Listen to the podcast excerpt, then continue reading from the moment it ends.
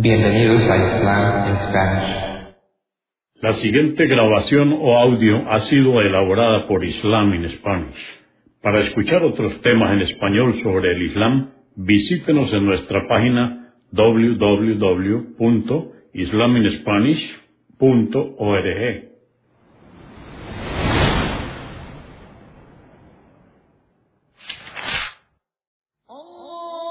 Bismillah ar-Rahman En el nombre de Alá el Clemente, el Misericordioso. Todas las alabanzas pertenecen a Alá, subhanahu wa ta'ala. Lo alabamos, buscamos su ayuda y su perdón y le pedimos su guía. Nos refugiamos en Alá del mal en nuestras almas y de la maldad de nuestros hechos.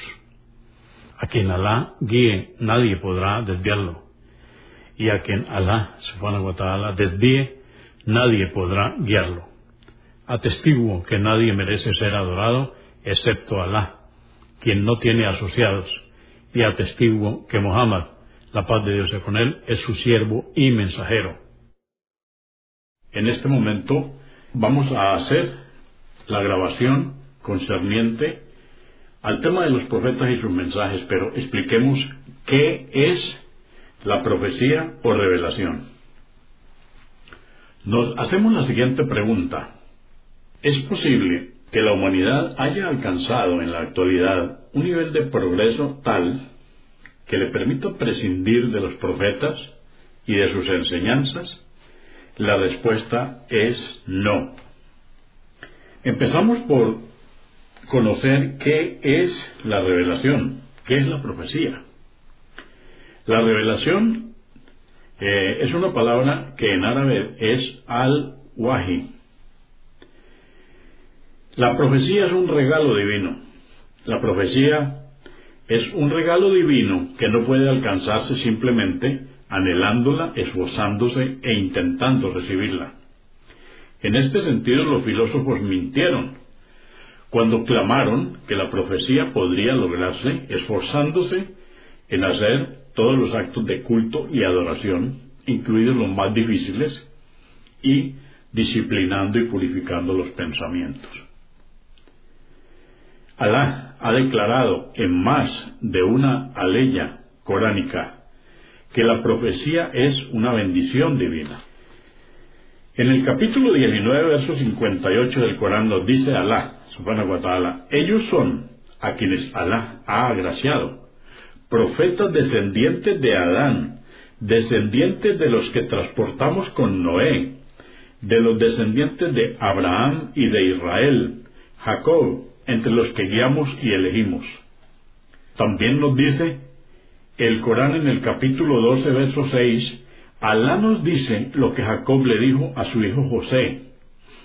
Así como te mostró esa visión en sueños, tu Señor te elegirá como profeta. En el capítulo 7, verso 144, Alá, el más clemente, el más misericordioso, le dijo a Moisés, Ciertamente te he distinguido entre los hombres con la profecía y por haberte hablado directamente. Umaya ibn Abi Saul anheló ser el profeta de esta nación y compuso muchas poesías dirigidas a Alá, rogándole y suplicándole, pero sin lograr su objetivo. Ciertamente que Alá, alabado sea, dice la verdad en su libro en el capítulo 6, verso 124. Pero Alá sabe mejor que nadie en quién confiar su mensaje. De hecho, cuando se sugirió que uno de los dos importantes hombres de la Meca y que es Medina, fueran elegidos profetas, Alá, subhanahu wa refutó esta sugerencia y declaró que era inaceptable porque Él es la divinidad, todopoderoso, quien agracia con su sustento a sus criaturas en este mundo. Entonces, ¿cómo puede ser admisible para ellos interferir pretendiendo decidir quién merece recibir la misericordia de la profecía? Y dijeron también, desdeñando al profeta, ¿por qué no le fue revelado este Corán a un hombre distinguido de alguna de las dos ciudades?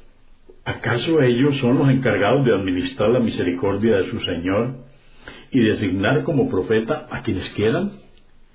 Nosotros somos quienes distribuimos el sustento en la vida mundanal y también designamos como mensajero a quien nos place y elevamos en jerarquías a algunos hombres sobre otros para que así se sirvan y beneficien unos a otros. Saber que la misericordia de tu Señor es mejor que lo que pudieran acaparar en la vida mundanal. Esto está en el Corán, en el capítulo 43, versos 31 y 32.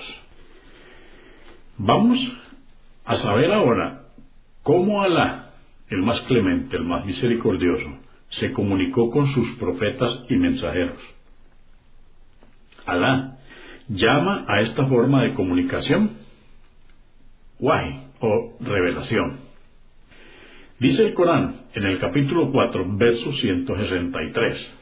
Por cierto, que te hemos revelado como lo hicimos con Noé y con los profetas que le sucedieron. Asimismo, revelamos a Abraham, Ismael, Isaac, Jacob, a las doce tribus, Jesús, Job, Jonás, Aarón y Salomón. Y concedimos a David los salmos. Revelación significa una rápida y confidencial comunicación, no importa cómo fue hecha. Podía ser a través de una inspiración, como sucedió con los seguidores de Jesús. En el capítulo 5, verso 111 encontramos, y cuando inspiré a los apóstoles que creyeran en mí y en mi mensajero, dijeron, creemos, sé testigo de nuestra sumisión.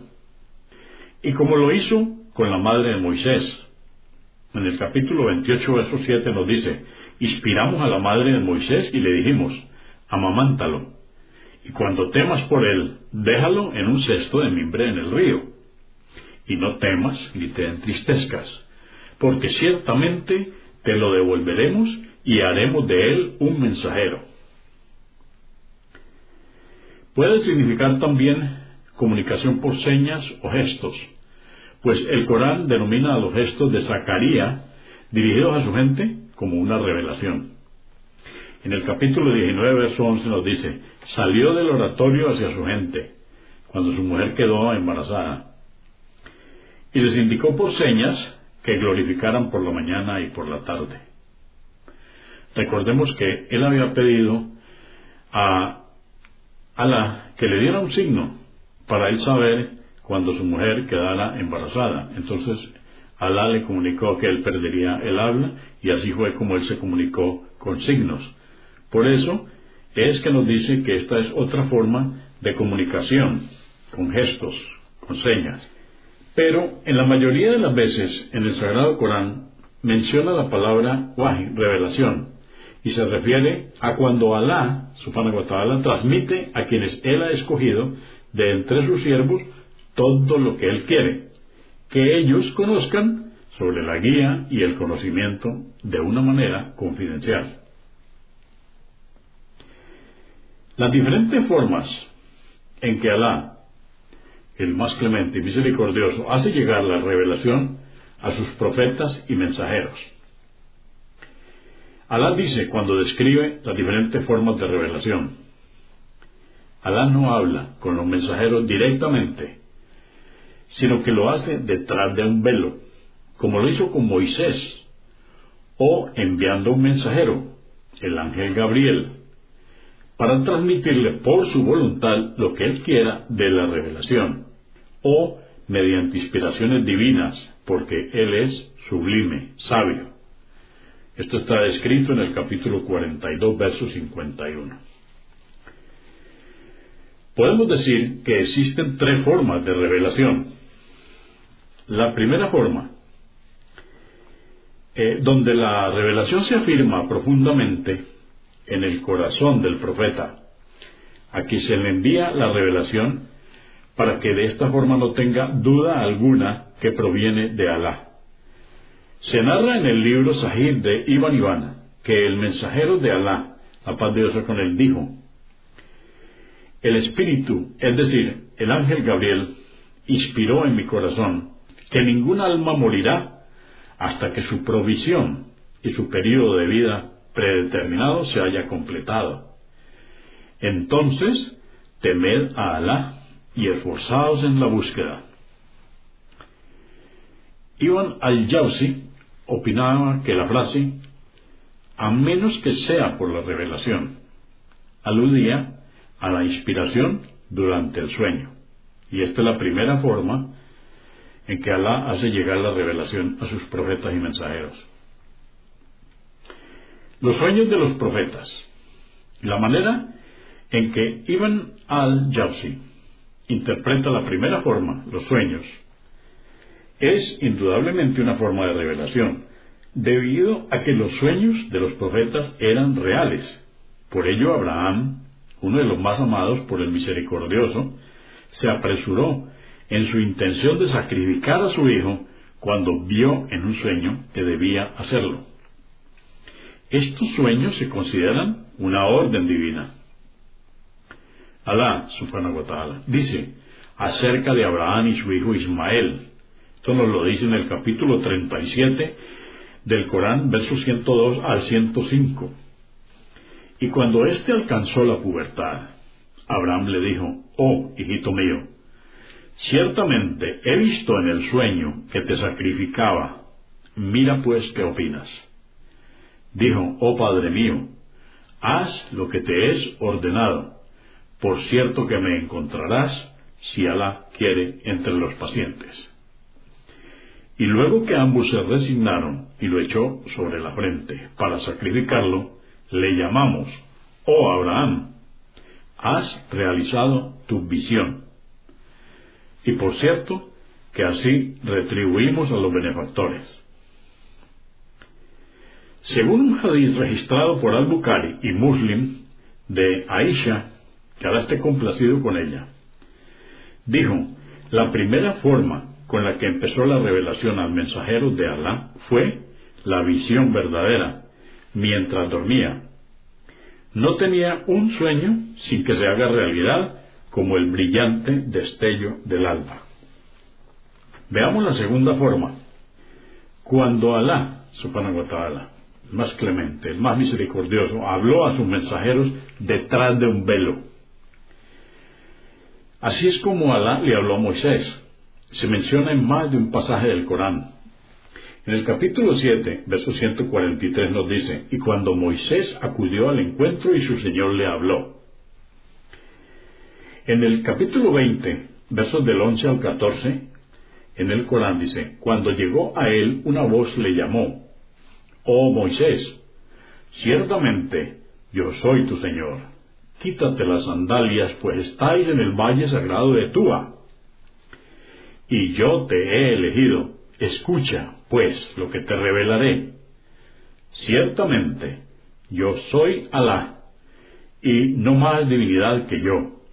Adórame, pues, y haz la oración para tenerme presente en tu corazón. Entre aquellos a quienes Alá habló se encuentra Adán. En el capítulo 2, verso 33 del Corán nos dice, dijo, Oh Adán, infórmale sus nombres. Y cuando les hubo informado sus nombres, Alá dijo, ¿acaso no os he dicho que conozco lo oculto de los cielos y de la tierra, y sé lo que manifestáis y lo que ocultáis?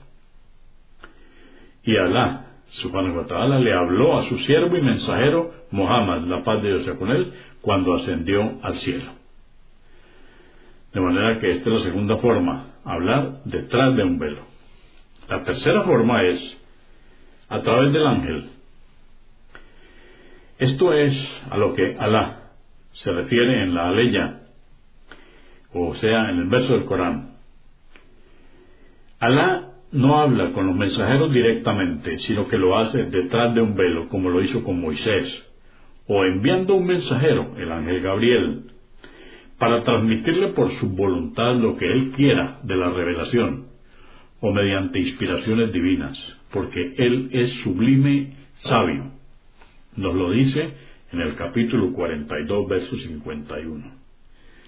Este mensajero es el ángel Gabriel, o Gibril, o también puede ser otro ángel, como sucedió en algunos casos aislados. ¿Cómo se presentaba el ángel ante el profeta? Estudiando los textos al respecto, encontramos que el ángel puede presentarse de tres distintas maneras. Primero, el profeta podía verlo en la forma en que Alá lo creó, y esto solo le ocurrió a nuestro mensajero, el profeta Mohammed, la paz de con él, en dos oportunidades. Segundo, la revelación llega con un sonido similar al de una campana. Luego se marchaba y el mensajero comprendía perfectamente lo que se le había transmitido. Tercero, el ángel se presentaba y le transmitía el mensaje, que era comprendido por el profeta. Esta era la manera más fácil de sobrellevar para el mensajero. Esto es lo que ocurrió cuando el ángel Gabriel se presentó por primera vez en la cueva de Jirá. Albricias de la revelación. Antes de que se le presentara el ángel, el mensajero de Alá, Subhanahu wa solía ver una luz y escuchar una voz, pero no veía al ángel que estaba emitiendo esa luz ni a quien le estaba hablando. Muslim registró en su libro Sahih que Ibn Abbas, que Alá esté complacido con él, dijo, el mensajero de Alá permaneció en la Meca por quince años. Oía una voz y veía una luz durante siete años, pero sin verlo. Y los ocho años restantes le llegaba la revelación. Permaneció en Medina diez años. El efecto que producía el ángel en el mensajero, el mensajero Muhammad, la paz de Dios con él, entre las falsas acusaciones de aquellos que no creen en los mensajeros, encontramos a los que afirman que aquello que sucedía al mensajero de Alá era un tipo de epilepsia o que los demonios se contactaban con él. Esta acusación es una terrible mentira. Porque quien sufre de ataques epilépticos inmediatamente se pone pálido y pierde el equilibrio. Como también le ocurre al que es poseído por Satanás, quien puede hablar a través de su boca y dirigirse a las personas presentes. Y cuando se recupera de su pérdida de conciencia, la persona queda desorientada y no recuerda bien lo que Satanás le dijo a través de sus labios. Pero en el caso del mensajero de Alá, el más clemente, el más misericordioso, cuando el ángel lo visitaba, era como si su rostro se llenara de luz, y las personas que estaban con él no escuchaban nada de lo que a él se le revelaba, sino que llegaban a oír algo parecido al zumbido de las abejas alrededor de su cabeza. Después, el mensajero se ponía de pie y era consciente de todo lo que el ángel le había dicho y transmitía entonces lo que se le había revelado.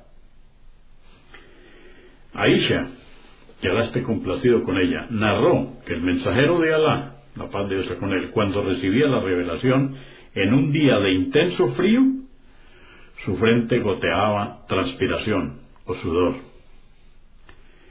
Y narró también que su camello, cuando el profeta, la paz de Dios con él, recibía la revelación estando montado, casi se le hundían sus patas debido al peso de la revelación. También uno de los Sahaba mencionó que en una oportunidad su muslo estaba bajo el muslo del profeta cuando la revelación le llegó. Y entonces el muslo del profeta casi aplastó al suyo.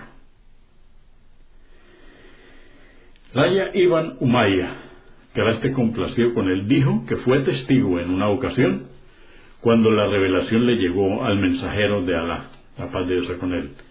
Antes de esto, él había deseado presenciar dicho momento. Dijo, entré donde él estaba y lo vi con su rostro enrojecido.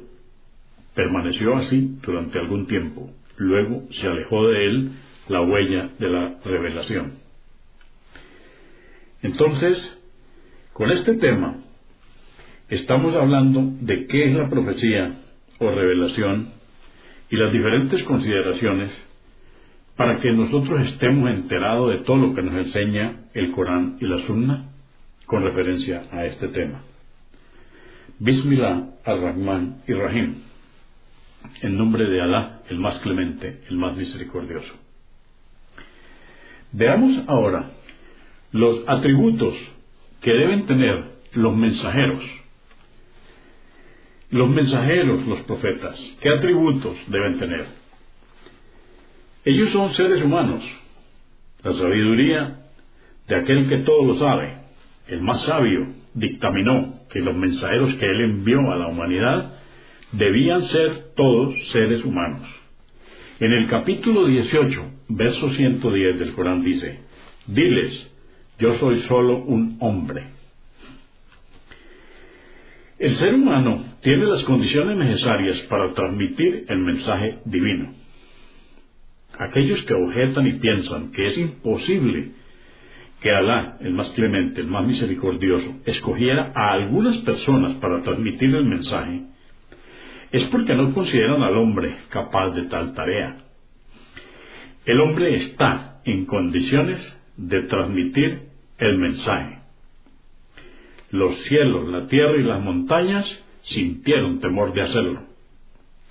En el capítulo 33, verso 72 del Corán dice, Ciertamente propusimos concederle el mensaje a los cielos, la tierra y las montañas, y se rehusaron cargar con él, y sintieron temor de ello. El hombre cargó con él, en verdad, él es injusto consigo mismo e ignorante. Aquellos que encuentran extraño que Alá, subhanahu wa ta'ala, escogiese a los hombres como mensajeros, se debe a que sólo contemplan su aspecto externo, Solo lo ven como un ser que come, bebe, duerme y camina por la tierra para satisfacer sus necesidades. En el capítulo 25, verso 7, nos dice el Corán, y dicen, ¿qué clase de mensajero es este? Se alimenta y anda por el mercado ganándose la vida igual que nosotros. Ellos no consideran la esencia del hombre, el alma que Alá le insufló en el capítulo 15 del Corán, verso 29, nos dice, cuando lo haya plasmado y haya insuflado en él su espíritu, hacer una reverencia ante él. Ese fue el mandato que Alá le dio a los ángeles y se postraron todos menos Iblis. Ya sabemos esa narración. Es esta alma la que distingue al hombre, lo hace humano y concede el grado de representante de Alá en la tierra. Alá, el más clemente, el más misericordioso, lo dotó de características para que pueda tener contacto con él, por medio de esa alma sublime que lo distingue. Por eso no es sorprendente que Alá escogiese del género humano a sus mensajeros para recibir su revelación, para que pudiera revelarle la guía, a fin de que sus hermanos sigan el camino correcto cuando estén desviados y brindarles ayuda siempre que ellos la necesitaran. En el capítulo 14, verso 11 del Corán nos dice, sus mensajeros le dijeron, somos seres humanos como vosotros, pero Alá agracia con la profecía a quien quiere de sus siervos. Pero los mensajeros están preparados de una manera especial para poder cumplir con su misión fueron escogidos por Alá. El capítulo 20, verso 41, dice, y ciertamente te he elegido para que seas uno de mis mensajeros. Esto se aplica al caso de nuestro profeta Mohammed, la paz de Dios con él. Alá lo escogió, a pesar de que era huérfano y era pobre. En el capítulo 93, versos 6 al 8 nos dice, ¿acaso no te encontró huérfano y te amparó? Y te encontró sin tener conocimiento acerca de este mensaje y te guió y te encontró pobre y te enriqueció. Alá, subhanahu wa el más clemente, el más misericordioso, lo purificó y protegió del mal de Satanás. Y quitó de su corazón el medio que tiene Satanás para seducir a las personas cuando era pequeño. Anás, que Alá esté complacido con él, narró que el ángel Gabriel se presentó ante el mensajero de Alá durante su niñez, cuando estaba jugando con otros niños. Lo extendió sobre la tierra y abrió su corazón para quitarle un coágulo. El ángel Gabriel dijo, Este es el camino que tenía Satanás para seducirte dentro de ti. Luego lavó su corazón con agua de Samsam en un recipiente de oro. Después colocó nuevamente el corazón en su debido lugar. Los niños corrieron a decirle a su nodriza, han matado a Mohammed. Luego corrieron hacia él y lo encontraron pálido. Anás agregó, yo solía ver la cicatriz en su pecho. Esto está registrado por Muslim en su Sahib de Muslim. Algo similar sucedió cuando el ángel Gabriel se presentó para iniciarlo para aquella gran jornada en la que ascendería a los cielos más altos. En el hadiz del Isra, el viaje nocturno, el profeta, la paz de Dios con él, dijo, El techo de mi casa fue abierto cuando yo estaba en Meca. El ángel Gabriel descendió y abrió mi pecho. Luego lo lavó con agua de Samsam Luego trajo un recipiente lleno de sabiduría y fe y lo vertió en mi pecho. Finalmente lo cerró. Esto está registrado por Bukhari y Muslim. Hay una pregunta. ¿Por qué los mensajeros no fueron ángeles? Muchos de los enemigos de los mensajeros y profetas objetaron el hecho de que se hayan enviado seres humanos. Esta era una de las recurrentes excusas utilizadas por aquellos que se niegan a creer. En el capítulo 17, verso 94, el Corán nos dice, cuando los mensajeros se presentaron ante sus pueblos, la mayoría no les creyeron y argumentaron, ¿acaso es posible que Alá envíe a un ser humano como mensajero? Estas personas pensaban que seguir las creencias y las leyes traídas por los mensajeros era algo detestable, porque ellos eran humanos. En el capítulo 23, verso 34 nos dice, si obedecéis a un humano como vosotros, estaréis perdidos.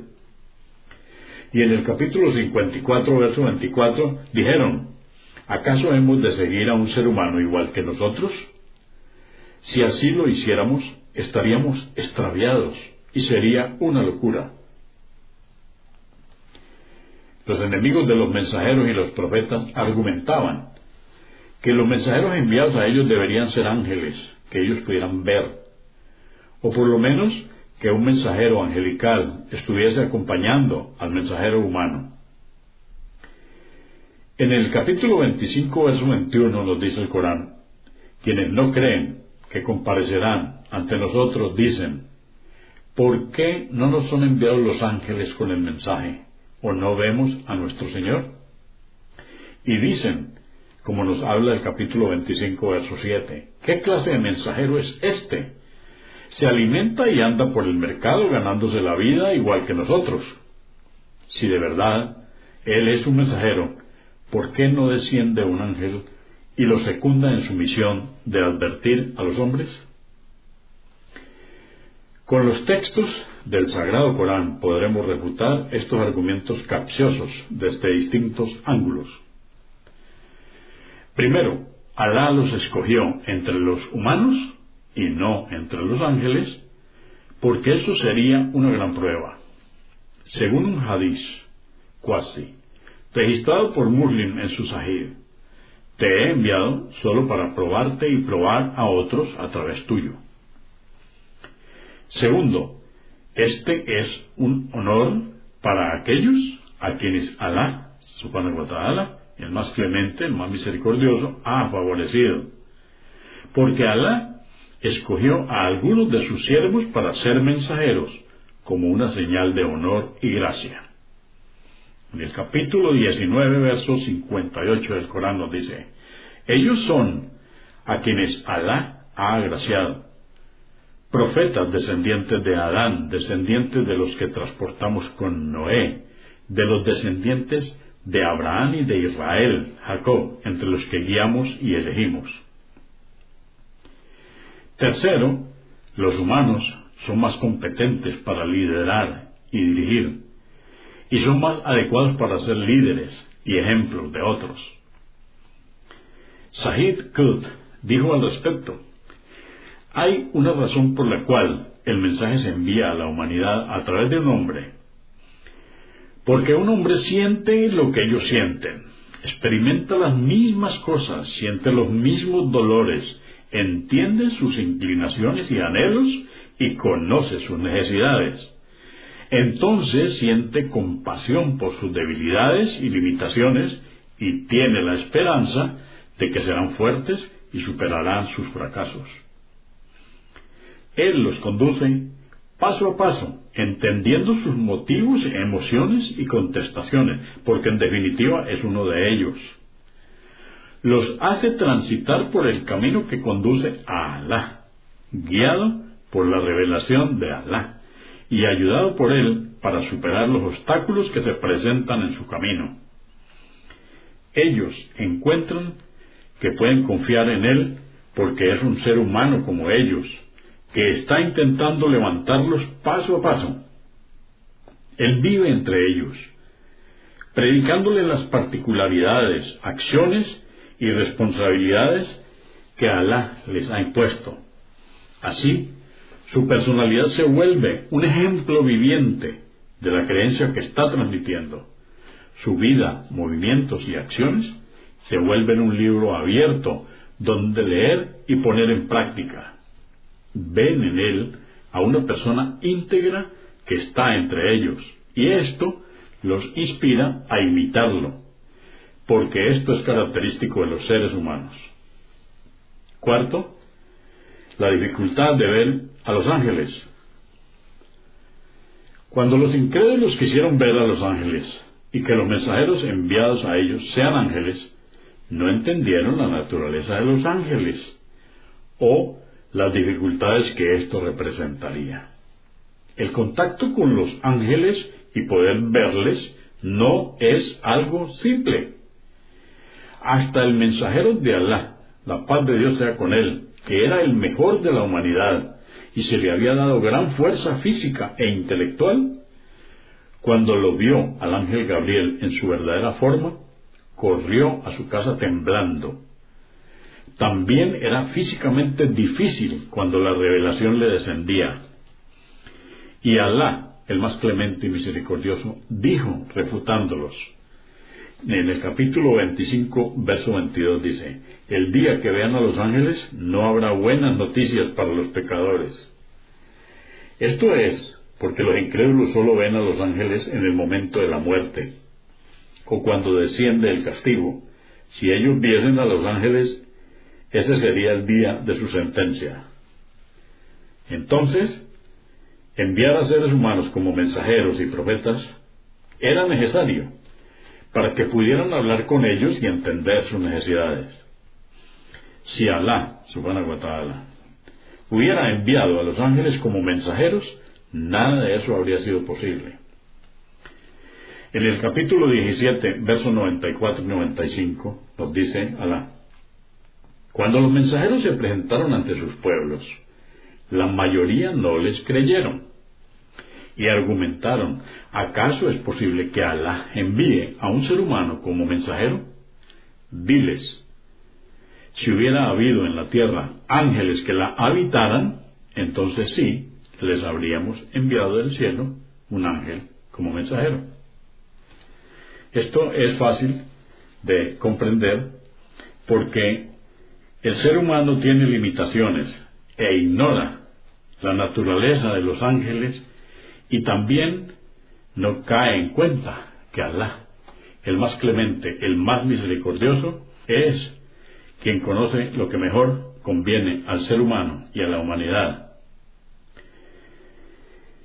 Las implicaciones de la humanidad, de los profetas y de los mensajeros. Entonces el hecho de que ellos eran humanos implica que tenían los mismos atributos que todos los seres humanos. Esto incluye sus necesidades físicas, ¿cuáles? Como comer, beber, y que ellos tenían necesidades fisiológicas como todos los demás seres humanos, porque es un resultado inevitable de comer y beber. En el capítulo 21, versos 7 al 8 nos dice, no enviamos antes de ti sino hombres a quienes les revelábamos. Preguntadle a la gente de conocimiento.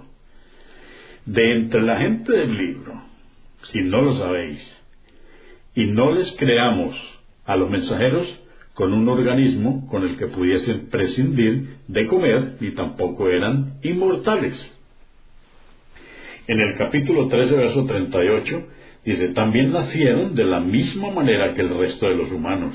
Tenían padres, madres, tíos, tías, se casaron y tuvieron hijos. En el capítulo 13, verso 38 nos dice, hemos enviado a otros mensajeros antes de ti y les concedimos esposas e hijos.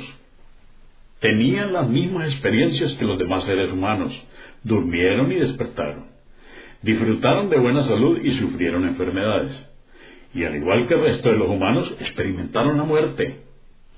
Entre las cosas que Abraham, el amado del más misericordioso, le dijo a su Señor, esto está en el capítulo 26, versos 79 al 81.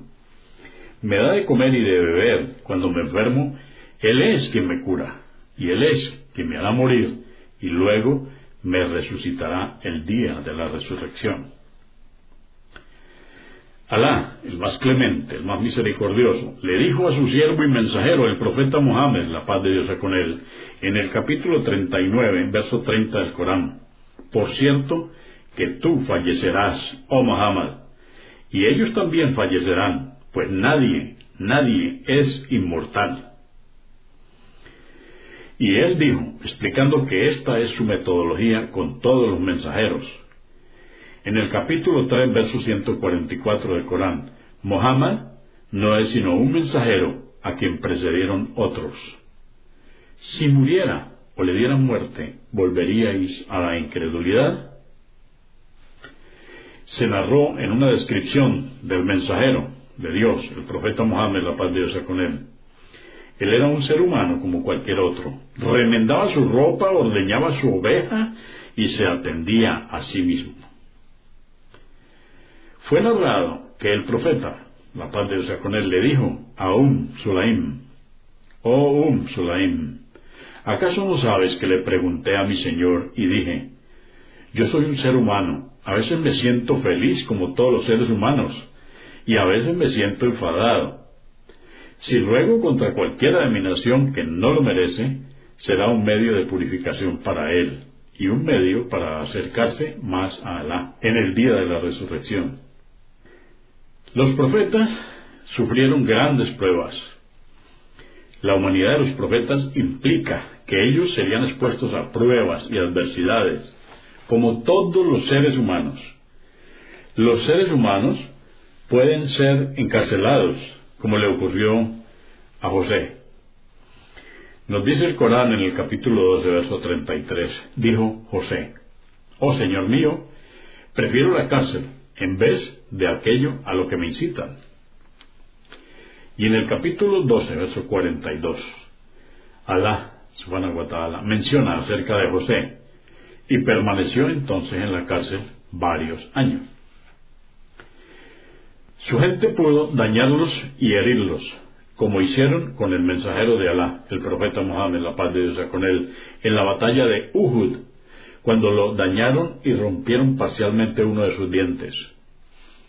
Pueden echarlos de sus hogares, como hicieron con Abraham, que tuvo que emigrar de Irak a Siria, y como nuestro profeta Mohammed, la paz de Dios con él, que emigró de Meca a Medina, y también pueden matarlos en el capítulo 2, verso 87, nos dice el Corán, es que cada vez que se os presentaba un mensajero que no satisfacía vuestros deseos, os ensoberbecíais y desmentíais a unos y a otros los matabais. Los profetas pueden enfermarse, como cuando Alá probó a su profeta Job, y él lo sobrellevó con paciencia. Fue narrado que el mensajero dijo, el profeta de Alá, Job, continuó sufriendo esa prueba durante 18 años y todos lo rechazaron con desprecio, salvo dos hombres entre sus hermanos. Entre las adversidades que sobrellevó con paciencia estaban la pérdida de su familia y riquezas. En el capítulo 21, versos 83 al 84, dice, y cuando Job invocó a su Señor, oh Alá, tú bien sabes que he sido probado a través de las enfermedades, y tú eres el más misericordioso, y escuchamos su invocación y lo curamos de sus enfermedades, e hicimos que su esposa retornara junto a él, y le agraciamos con hijos y bienes en compensación por todo lo que había perdido. Ello fue una misericordia dimanada de nosotros. Ciertamente en esta historia hay un motivo de reflexión para los siervos piadosos. También los profetas fueron los que sobrellevaron las mayores pruebas. Se narró de Al-Sabin, Sad, que su padre dijo, Le pregunté al mensajero de Alá, ¿quiénes tuvieron las pruebas más difíciles? Respondió, los profetas, luego los que le seguían en fortaleza de fe, y así sucesivamente. Un hombre es probado según su nivel de compromiso religioso. Si su compromiso religioso es fuerte, entonces será probado más severamente. Si su compromiso religioso es débil, será probado según él. Continuará siendo probado hasta que llegue a caminar por la tierra sin un solo pecado. Abu Sa'id al-Yuari, que Alá complacido con él, fue a visitar al mensajero de Alá, el profeta Mohammed, la paz de con él, cuando estaba enfermo. Y al poner su mano en el mensajero podía sentir su fiebre a través de la manta y le preguntó, Oh mensajero de Alá, qué terrible la enfermedad que te aqueja. Él dijo, las pruebas son mayores para nosotros los mensajeros, como también la recompensa será mucho mayor. Yo le dije, oh mensajero de Alá, ¿quiénes son las personas que son probadas con las adversidades más difíciles? Él respondió, los profetas, luego los piadosos. Son puestos a prueba también con la pobreza, hasta tal punto de no tener nada nada excepto la vestimenta que llevan puesta. Ellos se regocijan por dicha prueba, al igual que vosotros os regocijáis durante un tiempo de holgura. Los profetas trabajaban como los seres humanos, de la misma manera. Por ejemplo, el mensajero de Dios, el profeta Mohammed, trabajó en el comercio antes de que su misión comenzara. Los profetas también solían cuidar ovejas. Yahir ibn Abdullah, que ahora esté complacido con él, dijo, estábamos con el mensajero de Alá, escogiendo las frutas del árbol del Arak. El mensajero de Alá dijo, vosotros deberíais tomar los negros, porque son los mejores. Ellos le preguntaron, ¿alguna vez has cuidado ovejas? Él les dijo, ¿acaso existió algún profeta que no haya cuidado ovejas? Esto fue registrado por Al-Bukhari en su libro Sahih. Entre los profetas que menciona el Corán que cuidaban ovejas está Moisés, capaz de Dios con él, que trabajó como pastor durante varios años y un siervo virtuoso le dijo, y esto nos lo cuenta el Corán en el capítulo 28, versos 27 y 28, dijo el padre de las dos mujeres a Moisés, quisiera casarte con una de mis dos hijas a condición de que trabajes con nosotros durante ocho años. Y si deseas quedarte diez, será algo que tú hagas voluntariamente. Esta no será una tarea difícil ni pesada. Me encontrarás, si Alá quiere, entre los justos. Dijo Moisés, estoy de acuerdo. Cualquiera que sea el plazo que yo cumpla, no se me reprochará y Alá es testigo de lo que decimos. Ibn allá dijo, opinaron los sabios respecto al trabajo de los profetas que cuidaban ovejas, que los realizaban para aumentar su humildad, para que sus corazones se acostumbraran a la soledad y para aprender a cuidar de las ovejas porque luego deberían hacerse cargo de sus naciones. Entre los profetas que hicieron otros trabajos está David, que la paz de Dios sea con él. Él era un herrero que hacía cotas de malla. Alá, el más clemente, el más misericordioso, dice en el capítulo 21, verso 80 del Corán, y le enseñamos cómo fabricar cotas de malla para vosotros, para que se protegieran en los enfrentamientos. ¿Es que no vais a ser agradecidos? Él era herrero, pero al mismo tiempo era rey, y comía de lo que provenía de su trabajo. También el profeta Zacarías trabajaba como carpintero. Ahora decimos, los profetas no poseen atributos divinos ni angelicales. Ellos no son seres divinos. No tienen ninguna de las cualidades divinas en absoluto. Los mensajeros declararon que ellos no tenían ningún poder y ninguna fuerza propia y buscaban la protección de Alá, el único, y jamás proclamaron que poseían alguno de los atributos divinos. Alá, dice que Jesús es inocente de cuanto le atribuyeron. Esto nos lo dice en el capítulo 5, versos 116 y 117. Y cuando dijo Alá, oh Jesús, hijo de María, ¿eres tú quien ha dicho a los hombres, tomándos a mí y a mi madre como divinidades en vez de Alá? Dijo, glorificado seas, no me corresponde decir algo sobre lo que no tengo derecho. Si lo hubiera dicho, tú lo sabrías. Tú conoces lo que encierra mi alma, mientras que yo ignoro lo que encierra la tuya. Tú eres quien conoce lo oculto. No les he dicho, sino lo que tú me has ordenado. Adorad a Alá, mi Señor y el vuestro. Mientras permanecí con ellos, velé por ellos. Pero después de que me llevaste contigo, fuiste tú quien les vigiló. Tú eres testigo de todas las cosas. Esto es lo que Jesús, la paz de Dios con él, dirá en día de la resurrección.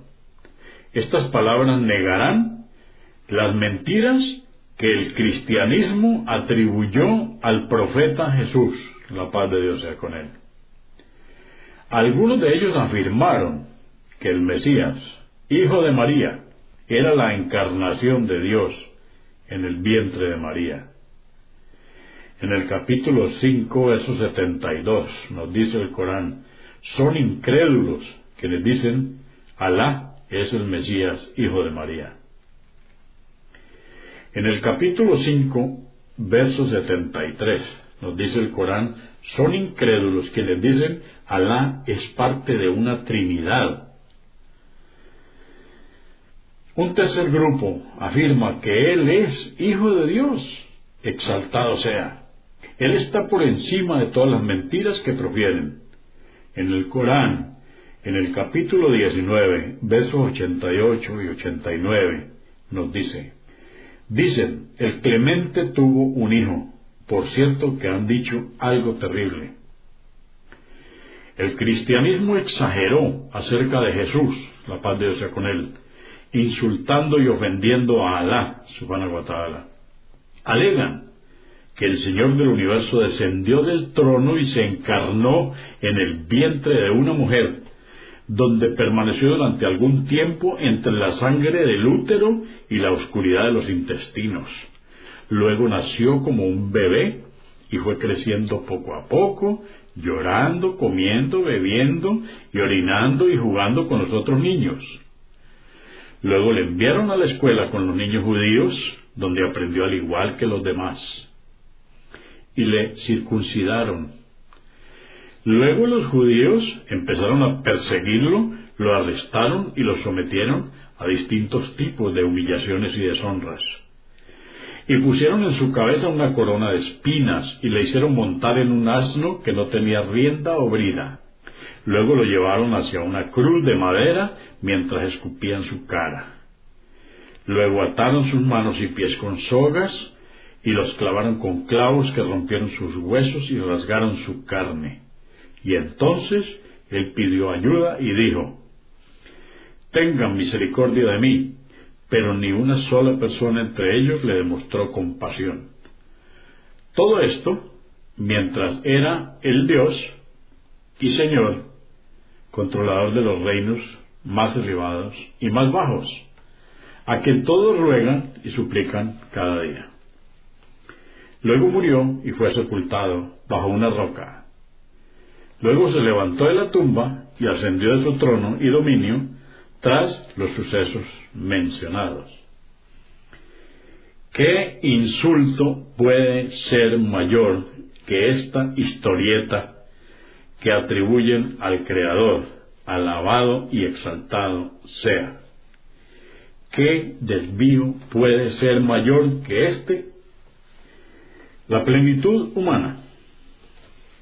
Indudablemente, los profetas y mensajeros representan la plenitud humana. Ellos varían mucho en su apariencia y actitud y en los dones que han recibido. Algunos son ciegos, otros tuertos y algunos ven perfectamente.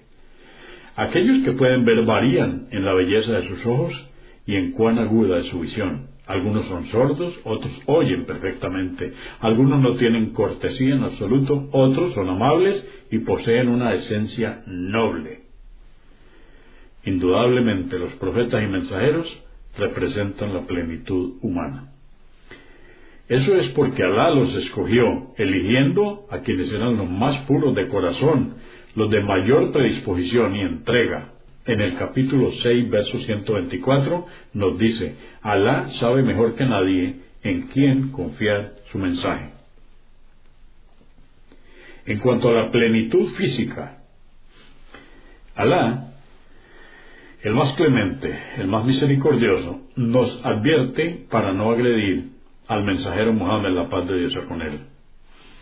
Como los hijos de Israel lo hicieron con Moisés, en el capítulo 33, verso 69 nos dice, oh creyentes, no seáis como quienes calumniaron a Moisés.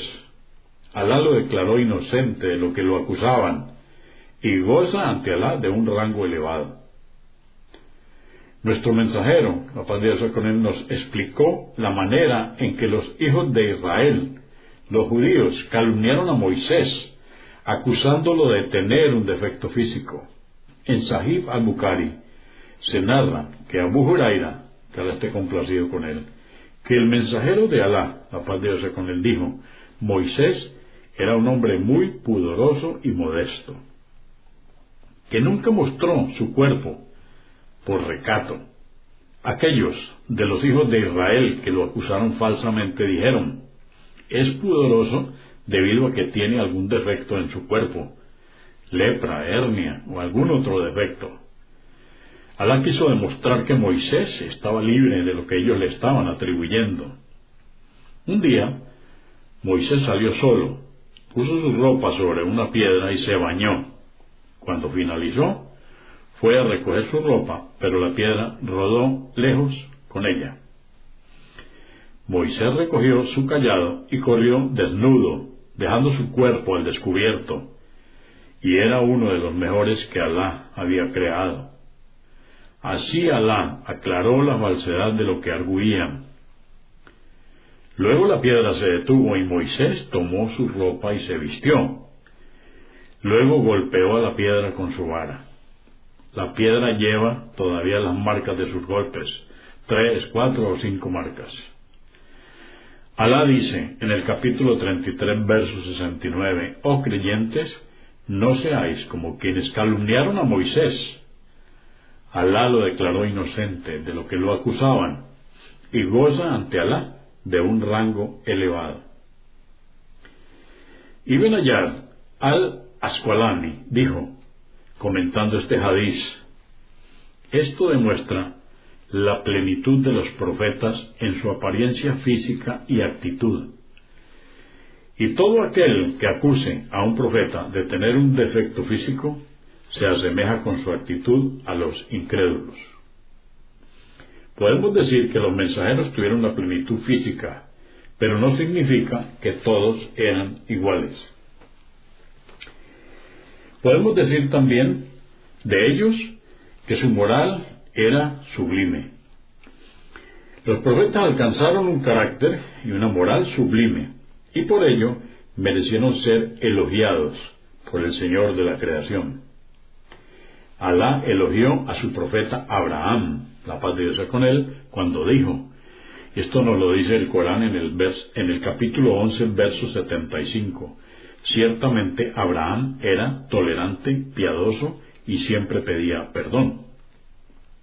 La hija del siervo virtuoso dijo, describiendo a Moisés, la paz de Dios con él, en el capítulo 28, verso 26, una de ellas dijo, oh padre, contrátalo, pues qué mejor que contratar a un hombre fuerte y honesto. Esto se refiere cuando a Moisés le fue ofrecida el trabajo eh, y este padre en, gratitud lo contrató por la referencia de la hija. En el capítulo 19, verso 54, Alá elogió a Ismael, la paz de Dios con él, por ser fiel a su promesa. Y nos dice, en este, en este capítulo 19, verso 54, y narrales la historia de Ismael mencionada en el libro. Siempre cumplió su palabra, fue profeta y mensajero. Alá, subhanahu wa ta'ala, el más clemente, el más misericordioso, elogió el carácter de nuestro profeta Muhammad, la paz de Dios con él. Ciertamente eres de una naturaleza y moral grandiosa. Alá, subhanahu wa ta'ala, describió la moral de nuestro profeta, la paz de Dios con él, como grandiosa, y afirmó esto de tres maneras, jurando por la letra Nun, luego por el cálamo y por lo que los ángeles escriben en los registros de las obras de los hombres. Un aspecto del noble carácter del profeta que Alá elogió es la misericordia y compasión que él infundió en él. En el capítulo 9, verso 28 nos dice el Corán, ciertamente se os ha presentado un mensajero de entre vosotros que se apena por vuestras adversidades, se preocupa y desea alcancéis el bien e ingreséis al paraíso. Es compasivo y misericordioso con los creyentes. Podemos agregar que todos ellos, los profetas y mensajeros, pertenecen a un impecable linaje en el Musnad de Ahmad y Sunan at-Tirmiyahi se menciona que el mensajero de Alá, la paz de Dios con él, dijo, soy Muhammad ibn Abdillah ibn Ab al-Mutalib.